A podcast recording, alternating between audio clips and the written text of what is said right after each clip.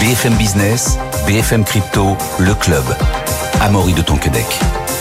Bonjour à toutes et à tous. Si demain vous intéresse, vous êtes au bon endroit. Bienvenue dans le club BFM Crypto. On parlera aujourd'hui évidemment du procès euh, FTX, troisième semaine euh, de ce procès pénal, de, de l'annonce de Cointelegraph qui a fait beaucoup jaser ce lundi, de l'adoption de Bitcoin et de pas mal d'autres choses. Restez bien avec nous. Mais d'abord, on va faire un tour sur le marché crypto avec Valentin Nico, membre de la cellule Info d'Expert de Bourse Direct. Bonjour Valentin. Bonjour Maurice. Valentin, donc euh, lundi, on a eu un sursaut du Bitcoin qui n'a duré que quelques minutes, hein, plus 10%. On va, on va en reparler tout à l'heure. Euh, ça s'est effondré tout de suite après, mais la tendance reste haussière sur la semaine avec une hausse de plus 4%. Valentin. Ouais, en effet, euh, en effet. Donc bon, on va le voir d'un point de vue mensuel, on gagne 5% sur le sur le Bitcoin, alors que sur, par exemple, si on prend un indice de de référence action comme le CAC 40, on baisse de 5%. Donc euh, on n'ira pas dire jusqu'à ce que, que ça soit une, enfin, une valeur refuge, euh, ça sera mal perçu par certains. Euh, mais en tout cas, euh, en tout cas, d'un point de vue corrélation, elle, est bien inversée sur le dernier mois. Et c'est plutôt de bons, de bons présages, étant donné que ça reste un actif risqué. Donc en ce moment, on est clairement sur une tendance haussière affirmée. On s'était fait peur en essayant de partir, de sortir en bas de range. Euh, donc on était revenu souvent sur le support. Là, on commence à affirmer une tendance et on se bataille autour de, de la moyenne mobile 200. Donc, euh, on était déjà positif et on le sera d'autant plus si on passe cette euh, moyenne mobile avec force. Et les prochains objectifs peuvent être autour de 31, 31 500 euh, grand maximum, donc à savoir la borne haute du range. Merci beaucoup Valentin, Valentin Nico, membre de la cellule Info d'experts de Bourse Direct. On va suivre ça avec attention. Je rappelle, on est actuellement autour des 28 300 dollars sur les cours du Bitcoin. On parle tout de suite de, la bourde hein, du Cointelegraph euh, qui a eu lieu lundi, donc qui a publié euh, qui a publié l'information selon laquelle euh, le l'ETF Bitcoin Spot tant attendu aurait été validé par la SEC, ce qui n'est évidemment pas le cas encore, pas encore. On va en parler tout de suite. mais Valentin Demey, bonjour Valentin. Bonjour Amaury. rédacteur, comment dire, CEO de Cube3, directeur des contenus chez Cryptost, voilà. Et Louis Alexandre de Froissart est aussi avec nous. Bonjour Louis. Bonjour Associé fondateur de Montaigne Conseil et Patrimoine. Avec tous les deux, on va aborder ces sujets-là. D'abord Valentin, un point sur ce qui s'est passé lundi. On a quand même eu Larry Fink, le PDG de, de BlackRock, qui a réagi. Et selon lui, je cite, il dit, je pense que la hausse que nous avons vue lundi est due à la recherche de valeurs refuges avec les problèmes liés à la guerre d'Israël ou du terrorisme mondial. Donc pour la première fois, Valentin, il a placé les cryptos sur le même pied d'égalité euh, que, que l'or ou les bons du trésor américain comme valeurs refuge dans un contexte d'incertitude qu'on connaît aujourd'hui. Euh, Est-ce que ça a renforcé la, la candidature de BlackRock? Pour euh, un ETF Bitcoin spot. En tout cas, c'est sûr qu'ils sont dans la course à cet ETF et ce depuis euh, longtemps. On en a parlé hier à Maurice sur ce plateau de cette bourde, de ce tweet un peu hâtif dans l'histoire des actifs euh, numériques, car peut-être et a priori, d'après beaucoup, beaucoup de spécialistes, on est proche de 90% d'acceptation de ce ou ces ETF Bitcoin par la SEC au premier trimestre 2024. Donc on finira a priori par avoir dans les prochains mois ce fameux ETF spot Bitcoin. En ce qui concerne effectivement cette euh, cette sortie de route. Et puis ensuite, ce, commentaire euh, du PDG de BlackRock, vous l'avez cité, à Maurice, c'est juste, dit-il, un exemple de l'intérêt latent pour Bitcoin. Je pense que la hausse de ce jour relève une ruée euh, vers la qualité. donc c'est assez intéressant de voir à quel point se positionne, ils se positionnent en faveur du Bitcoin parce que ça n'a pas toujours été le cas. Ils ont même souvent fait plutôt du short sur Bitcoin, donc essayer de parier sur Bitcoin à la baisse à certains moments, ou en tout cas faire une pression euh, sur les réseaux sociaux à la baisse sur cet actif euh, numérique. Donc le, timing n'est pas anodin, effectivement. Ils sont à la course à cet ETF. Spot Bitcoin, ils sont le mieux placés, BlackRock est le mieux placé pour être cet ETF Spot Bitcoin, le premier potentiellement à être listé euh, et autorisé par la SEC. Donc on verra comment ça se positionne, mais c'est vrai que c'est cette annonce de mettre sur le même pied d'égalité d'une valeur refuge euh, dans un climat d'incertitude euh, est, particulièrement important. On le sait, on en parlait là aussi hier, les institutionnels sont de plus en plus intéressés par ces actifs-là. On l'a vu aussi au début, euh, il y a quelques années, quelques mois, quand les ETF spot futurs étaient listés, qu'il y avait beaucoup d'attrait. Alors on était en bull run, donc c'était pas le même marché, mais il y avait quand même beaucoup d'attrait. Là, on est en bear market. L'accumulation commence à se faire depuis un certain temps. On commence aussi à voir, grâce à la transparence de la blockchain, des adresses qui accumulent et on peut imaginer que ce soit justement ces, grandes entreprises qui commencent à en accumuler dans l'objectif de le proposer en spot Bitcoin, cet ETF, lorsqu'il sera listé. Mais c'est certain que là, il y a ce, il y a ce gros changement, peut-être juste après cette bourde de Cointelegraph qui, encore une fois, peut-être reste laisse présager de cette attente euh, énorme du public, parce que le Bitcoin a augmenté de 10% avant de rebaisser, puisque c'était une fausse nouvelle, mais a quand même très vite augmenté, euh, et ça aurait pu être le départ de cette, fameuse reprise si ça avait été une vraie actualité. Les investisseurs sont aux aguets. Louis-Alexandre de Froissart, euh, toi, en tant que professionnel de la gestion de patrimoine, quand tu as une déclaration de Larry Fink qui fait des louanges de Bitcoin et qui qui est presque là à couvrir la bourde du, du, du, du, du Coin Telegraph. Euh, comment est-ce que tu vois ça, toi? Alors, d'abord, il a parlé de crypto et non pas de Bitcoin. Non pas parce qu'à mon avis, il ne croit pas à Bitcoin, mais parce qu'il va lancer un ETF Bitcoin. Et donc, il ne pouvait pas parler de Bitcoin, sinon cela aurait pu être considéré comme la promotion d'un produit qui n'existe pas encore. Donc, il a été très malin en parlant de crypto et non de Bitcoin, alors qu'on sait Enfin, je pense qu'il pensait à Bitcoin. ETF est un des moyens pour les institutionnels de venir sur Bitcoin pour lesquels les contraintes sont trop importantes pour le faire de manière physique. On reparlera tout à l'heure de la manière pour les particuliers, qui, pour certains, passeront aussi par des ETF, mais on aura les mêmes problématiques que pour les ETF or. Et euh, quand il parle de crypto, est-ce qu'il a, il aurait peut-être pas déjà en tête le fait de d'autres ETF à venir, autres que Bitcoin? Il y a des ETF euh, Ethereum qui, vont arriver certainement. Tu penses que toi, c'est uniquement une, une combine entre guillemets juridique pour se protéger? Je pense aussi parce que aujourd'hui, s'il y a un actif qui depuis euh, la fin du bear market a montré sa capacité de résilience, c'est Bitcoin. on était en plein boule à peu près à 34-35% de dominance sur Bitcoin. Aujourd'hui, c'est 50-51% de la capitalisation mondiale qui est représentée par Bitcoin. Ce qui montre bien que dans la baisse de marché, celui qui a pris la plus grosse part de marché, une part très importante, quasiment 45% de part de marché en plus, c'est Bitcoin, c'est pas les autres. Donc dans toutes les périodes de bear market, donc la période de solidité, enfin, de solidité que l'on recherche, c'est quand même Bitcoin qui va être plus solide que les autres. Je dis pas qu'il va pas lancer après des ETF euh, sur Ethereum ou d'autres, qui auraient tout à fait un intérêt, mais pas pour les mêmes objectifs. Bitcoin, on va parler tout de suite de son adoption. Oui. Toi, tu as identifié quatre fantastiques de Bitcoin, oui Alexandre. Qu'est-ce que c'est Est-ce que tu veux Les quatre fantastiques, c'est une conférence que j'ai donnée il n'y a pas très longtemps et que je voulais reprendre ici euh, pour un peu le, dire à plus de monde. C'est les quatre objections majeures qu'on retrouve euh, sur Bitcoin. En fait, la plupart du temps, quand on vous parlait à un particulier euh, de Bitcoin, il vous dit, enfin, globalement, ça repose sur rien, globalement, ça finance le crime, c'est volatile et ça pollue. Donc on a quatre grosses euh, objections qui en fait sont les objections les plus simples qu'on a à traiter. Pourquoi? Parce que quand on dit que ça repose sur rien, ça repose sur des preuves mathématiques euh, qu'un certain nombre de, de, de, de responsables de sécurité informatique d'entreprise aimeraient avoir une telle résilience, c'est-à-dire une solidité mathématique dans les calculs, un réseau extraordinaire, une disponibilité du réseau, c'est deux pannes depuis 2009, hein.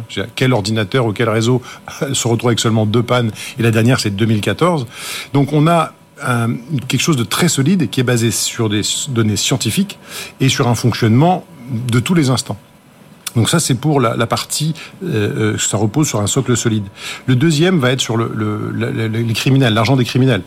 Bon, voilà, autant le dire, hein, j'ai dit sur ce plateau ici il y a quelques mois que le Hamas refusait les dons en Bitcoin parce que c'est trop traçable. L'activité tragique euh, ne fait que confirmer cela. On va pas s'étendre dessus, mais on a un certain nombre d'éléments qui nous permettent de consacrer que quand on fait une transaction crypto aujourd'hui de manière frauduleuse, on prend une épée de Damoclès sur la tête. Il faut savoir que MTGOX, huit ans après, on a trouvé les coupables. On a mis huit ans à les trouver, mais on les a trouvés. Donc demain, peut-être qu'on arrivera à remonter les CoinJoin, on arrivera à remonter les mixeurs. Donc, ce qui veut dire que là encore, il y a de la, traçabilité. Troisième point, la pollution. La pollution, on a vu qu'aujourd'hui, c'était une manière de mettre en œuvre des réseaux euh, d'ENR, d'énergie renouvelable, dans des pays comme le Congo, dans des pays comme le Kyrgyzstan. Le Kyrgyzstan, aujourd'hui, accueille à bras ouverts. Euh, c'est Hugo Estocandi qui a fait un très bon article sur, euh, sur une thèse qu'il est en train de faire. Il a publié des morceaux sur LinkedIn. Et il nous explique que c'est un pays qui, qui accueille les mineurs parce qu'ils vont mettre en place le début de la production du réseau du Kyrgyzstan dans des zones où il n'y a pas de production d'électricité, parce qu'ils auront des licences de minage à partir du moment où ils mettent en place des solutions de, minage. Il y a plein, plein d'autres euh, choses qui viennent en plus de cela. Et puis après, il y a la volatilité, qui est peut-être le plus facile à opposer à Bitcoin. Enfin, enfin, faut remarquer, on remarque quand même depuis quelques temps que la volatilité s'est sacrément écrasée, euh, et Valentin pourra le confirmer, et que cette volatilité, elle dépend de la vélocité. Plus il y a d'échanges, C'est comme un vélo. Quand le vélo va tout doucement à 3 km heure, il va pas droit. Quand le vélo va vite à 25 km heure, il va droit. Et eh bien là, c'est pareil. Plus on aura d'échanges sur Bitcoin avec les ETF ou d'autres, plus on aura de vélocité, moins on aura de volatilité. Voilà pourquoi je parlais des quatre fantastiques. Ces quatre fantastiques qui sont les quatre objections Bitcoin les plus faciles à balayer. Et rapidement, tous ces ETF, euh, voilà, euh, Bitcoin euh, Spot qui devraient arriver, comment tu vois les choses, sachant que tu es un professionnel de la gestion de patrimoine, que tu, que tu proposes Bitcoin à tes clients, mais toi tu prônes une gestion qui respecte, entre guillemets, la philosophie de Bitcoin, avec des clés Ledger, etc. Comment est-ce que tu vois ces arrivées d'ETF-là Quand on propose de l'or à un client, il y a des clients qui sont prêts à prendre de l'or physique et des clients qui sont prêts à prendre un support qui réplique le cours de l'or. De la même manière, on aura des clients qui seront prêts à accepter la complexité d'acquérir soi-même son patrimoine, qui est nous ce que l'on privilégie, et d'autres qui diront j'ai pas envie de m'embêter avec ça, autant que je puisse répliquer avec un ETF physique, donc celui qui achètera véritablement des cryptos, ou un ETF synthétique qui n'en achètera pas. Donc il y en a un peu pour tous les goûts, sachant que nous, on a quand même une priorité clairement affichée. Après, c'est le client qui décide. Hein, c'est nous, on est là pour servir le client dans ses objectifs et dans ce qu'il est capable de gérer. Ça élargit donc euh, les choix et pour finir sur l'adoption de Bitcoin, tout simplement, qu'est-ce qui manquerait pour que ce soit encore plus adopté, sachant que ça avance hein, de jour en jour? Alors on va dire, là je vais aller me concentrer sur la France, parce que c'est ce qui nous intéresse aujourd'hui sur ce plateau. Il y a un point, c'est la fiscalité. On a un vrai problème de fiscalité en France qui rend euh, la, l'adoption de Bitcoin compliquée parce que dès que les gens acquièrent, ils ne savent pas comment ils vont être traités fiscalement. Et l'autre jour, j'ai eu des gens qui voulaient arriver avec un, assez gros montant. Euh, des gens qui ont un beau patrimoine, disant voilà, on voudrait mettre 150 000 euros sur des cryptos. Le problème qu'on a, c'est qu'on pense qu'on va se faire euh, tout de suite euh, voir par les impôts, attaquer par les impôts parce qu'on a des cryptos. Je dis non, non, c'est des choses qui, il y a des réflexes à avoir, mais effectivement, la fiscalité des cryptos mériterait d'être allégée ou d'être traitée comme les valeurs mobilières. Ça serait beaucoup plus simple pour tout le monde. Ça enlèverait quelques pages euh, au Code général des impôts et ça serait simple pour tout le monde. Et puis, un deuxième, point, et moi-même je, l'ai vu et je l'ai vécu, on veut que les gens s'enregistrent euh, dans un premier temps et puis après, tu as un agrément auprès de l'AMF. Est-ce que notre régulateur pourrait un petit peu renforcer ses équipes pour que nos dossiers d'agrément aillent un peu plus vite. Et je pense que bah, plus d'agréments, plus de sérieux, plus de sérieux, plus d'offres, plus d'offres, plus d'adoption.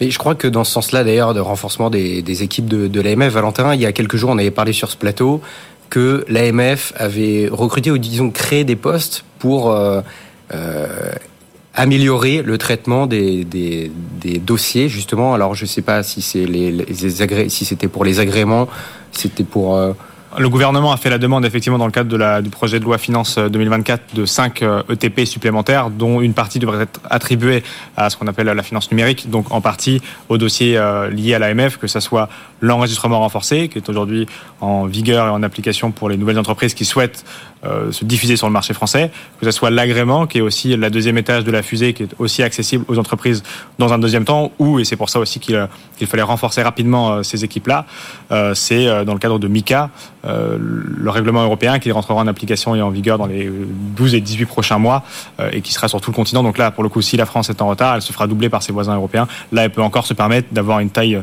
euh, comme ça sur son bureau et de prendre le temps pour les regarder parce qu'elle est un peu toute seule à pouvoir le faire. oui, il faut pas traîner parce qu'il y a même le G20 qui Valentin, le G20 qui étoffe son arsenal pour réguler les crypto-monnaies. Exactement. C'est encore une fois un appel du G20. On verra dans quelle direction ça va. En tout cas, c'est vrai, de temps en temps, assez souvent même, on entend le G7 le G20 se prononcer sur la réglementation des actifs numériques dans le monde entier pour le coup.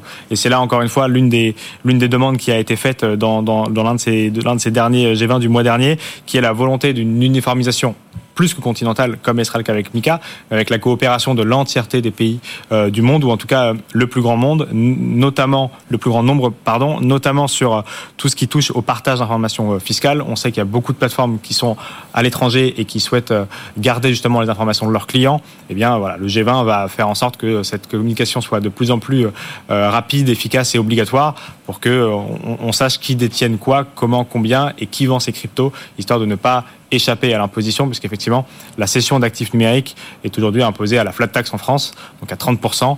Euh, et c'est vrai que quand c'est des, cartes bancaires qui sont dans des pays étrangers, de plateformes de pays étrangers, c'est parfois un peu difficile pour le fisc. C'est l'une des demandes, effectivement, de ce, euh, de ce G20, d'être un peu plus euh, uniformisé ces, ces, demandes-là, et aussi de contrôler davantage la finance décentralisée. Ça sera le grand, le grand sujet de ce fameux MICA 2, que beaucoup appellent MICA 2, qui sera la version remasterisée du règlement MICA qui rentre en application prochainement et qui devra intégrer euh, le cadre sur la finance euh, décentralisée et sur les NFT notamment.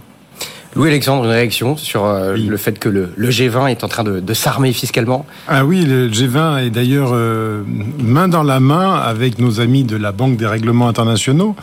Le, le petit Augustin Carstens, qui est connu pour son poids dans tous les sens du terme, et dans, dans la finance. Et donc, euh, comme ça ne repose sur rien, puisque c'est leur argument principal, ils ont décidé de développer le réseau Atlas, qui est un réseau justement qui va être là pour tracer l'ensemble euh, des transactions pour remonter notamment des sources fiscales.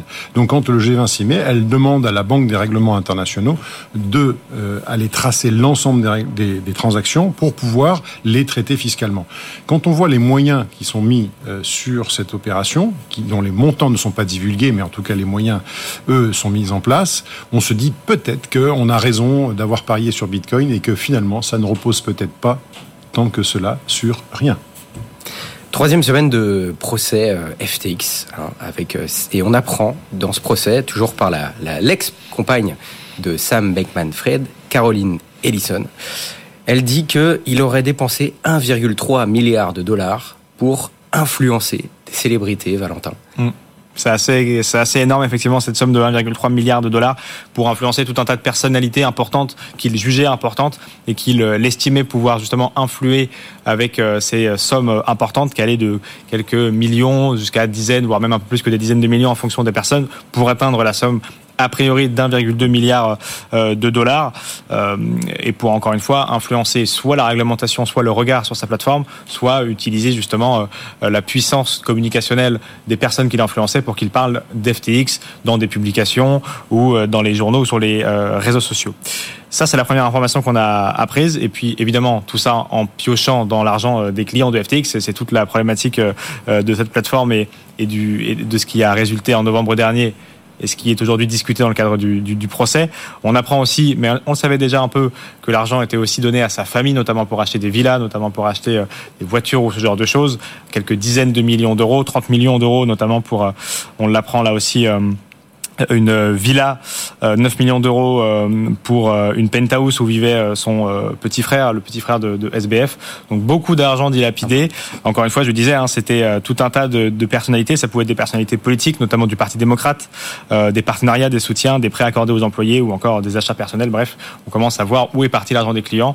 On savait que c'était une somme astronomique et on apprend tous les jours où est-ce qu'elles étaient dirigées, cet argent. C'est une véritable descente aux enfers pour, euh, pour SBF et toutes les, équipes avec qui il travaillait euh, à, à FTX. Ce, ce procès, on rappelle d'ailleurs que c'est un procès de, pour du, des faits de droit commun. C'est pas lié à la crypto. Est-ce que ce procès peut avoir une influence sur la, ce qui se passe en termes de régulation aux États-Unis? On a tout un feuilleton euh, de régulatoire qui, qui, qui en cours euh, aujourd'hui, notamment avec la, la, la SEC, la CFTC, euh, les ETF. Est-ce que ce procès, le résultat de ce procès, pourra influencer le régulateur américain? Bah, Sur le régulateur américain, probablement. Sur le régulateur français, on n'a pas attendu la fin du procès pour que ça l'influence, puisque l'enregistrement renforcé, qui est aujourd'hui euh, délivré par l'AMF, et c'est vers cet enregistrement renforcé que se dirigent toutes les nouvelles sociétés qui veulent obtenir le fameux statut PSAN. Donc encore une fois, il est, il est à deux étages. Il y a l'enregistrement, qui est désormais un enregistrement renforcé, et l'agrément. L'enregistrement renforcé a été renforcé à la suite de FTX. Euh, quand il y a eu la plateforme, euh, la faillite de la plateforme FTX, l'AMF, donc l'autorité des marchés financiers français, a sondé un petit peu l'écosystème tout entier, les PSAN actuels et ceux qui voulaient obtenir le PSAN pour savoir s'il y avait euh, contagion ou risque de contagion ou pas, et a essayé de mettre des choses en place pour ne pas qu'on ait un FTX en France, sachant qu'on a aujourd'hui environ 70-80 entreprises qui possèdent l'enregistrement PSAN et une entreprise, la Société Générale Forge, qui possède l'agrément PSAN. Et donc depuis cet été, toutes les entreprises qui veulent obtenir le PSAN sont sur la version renforcée de cet enregistrement, qui comporte notamment l'obligation d'avoir des fonds propres, ou en tout cas des, des fonds internes à l'entreprise, qui vont de quelques dizaines à quelques centaines de milliers d'euros, qui n'était pas nécessaire en amont, puisque la première version de l'enregistrement PSAN était surtout pour la LCBFT, donc la lutte contre le blanchiment et le financement du terrorisme. Donc c'était surtout s'assurer de qui déposait des fonds sur la plateforme, qui déposait des fonds sur la plateforme et d'où venait l'argent déposé sur la plateforme. Et maintenant, on a l'obligation d'avoir des fonds propres ou des équivalents fonds propres lorsqu'on veut déposer son dossier PSN à l'AMF. Donc ça met une barrière supplémentaire, mais on se protège davantage avec ce statut-là, en attente de MICA qui va mettre une barrière supplémentaire encore plus haute pour les entreprises. Mais d'ores et déjà, et ce depuis cet été, euh, on a cette, cette réponse du régulateur français euh, à cause de FTX. Louis-Alexandre, le, le, cas FTX est en train de nous mettre sur la, sur la bonne voie en termes de, de régulation? Alors, pour nos amis politiques, pas forcément, puisque une certaine Aurore L avait dit que FTX montrait que Bitcoin était dangereux et qu'il fallait surtout pas en avoir. Je rappelle simplement que quand on a une approche comme la nôtre qui est de dire euh, ne laissez pas de fonds sur les plateformes, bah, FTX est un élément de marché qui a amplifié peut-être le marché baissier, mais n'a rien fait d'autre pour les gens qui peuvent être un tout petit peu patients. Est-ce que ça, change les choses? Oui, puisque même a priori, quand on relit Mika, il se pourrait que même pour faire du conseil, on doive avoir un agrément euh, et non plus un enregistrement renforcé. Aujourd'hui, un CIF, un conseil en investissement financier, peut faire du conseil crypto. Il se pourrait que demain, après la lecture de, quelqu'un qui a été à l'AMF jusqu'à récemment, m'a dit qu'il faudrait sûrement avoir un agrément demain pour pouvoir faire euh, avec la mise en place de Mika. Donc euh, ça vient euh, contraindre les acteurs, mais en même temps, je dois dire que un peu de contrainte et un peu de d'ordre ne ferait pas de mal par rapport aux offres que l'on peut voir aujourd'hui. Est-ce que c'est suffisant? Ce, que, ce, qui a, ce qui va être mis en place, en tout cas ce qui est écrit aujourd'hui, est-ce que toi, ça te paraît suffisant? En fait, qu'est-ce que peut faire un régulateur? Un régulateur, il peut mettre en place des procédures. Bon. Donc, moi, j'ai une, une, double vision. Il y a la procédure qui est utile, il y a la procédure qui est inutile, il y a des procédures qui sont mises en place par des gens qui sont un peu hors sol, et ça, c'est beaucoup de travail pour malheureusement peu d'effets. Il y a des procédures qui sont utiles, bah, ne serait-ce que pour le, la lutte contre le blanchiment. Hein. Ça, euh, c'est quand même, on va pas, on va pas se, se mentir, c'est important. Mais ce sont quand même des réflexes. C'est important, mais ça, ça protège pas directement le consommateur. Non. Et après, il y a le reste. C'est quels conseils on va donner, quelles orientations on va donner. Et là, malheureusement, le régulateur, il, je, je, trouve qu'il a du mal à être présent. Mais il a du mal à être présent sur le secteur des cryptos, comme il a du mal à être présent sur d'autres secteurs, des secteurs de la finance classique. Il fait des recommandations régulières, parce qu'il a des équipes qui sont au courant de ce qu'il y a dans les recommandations régulières et les arnaques, ainsi de suite. Peut-être qu'il faudrait aussi qu'il renforce ses équipes pour voir les propositions qu'il y a dans l'univers crypto et pour pouvoir avoir un œil et de temps en temps faire un avertissement en disant bon euh, telle personne fait tel type de proposition, bah on va aller convoquer, on va provoquer une rencontre pour bien comprendre et être sûr qu'il n'y a, a, pas de souci là-dessus. Sur ce point-là, je trouve que justement c'est le travail de, de la DAN et c'est relativement bien fait. On parlait à l'instant de la finance décentralisée qui est exclue de MICA, on parlait des NFT qui sont exclus de MICA. Je trouve justement que le régulateur est assez proactif vis-à-vis -vis de l'écosystème crypto. Euh, Est-ce que c'est suffisant? Est-ce que c'est pas suffisant? Est-ce que c'est trop strict? C'est toujours la même problématique. Le feu, euh, l'eau, la régulation, l'innovation, la protection du consommateur. En tout cas, à date, c'est proportionné. C'était un oui. peu surprenant d'avoir l'envie de passer l'agrément obligatoire avant, euh, juste après FTX, on est passé sur un enregistrement renforcé.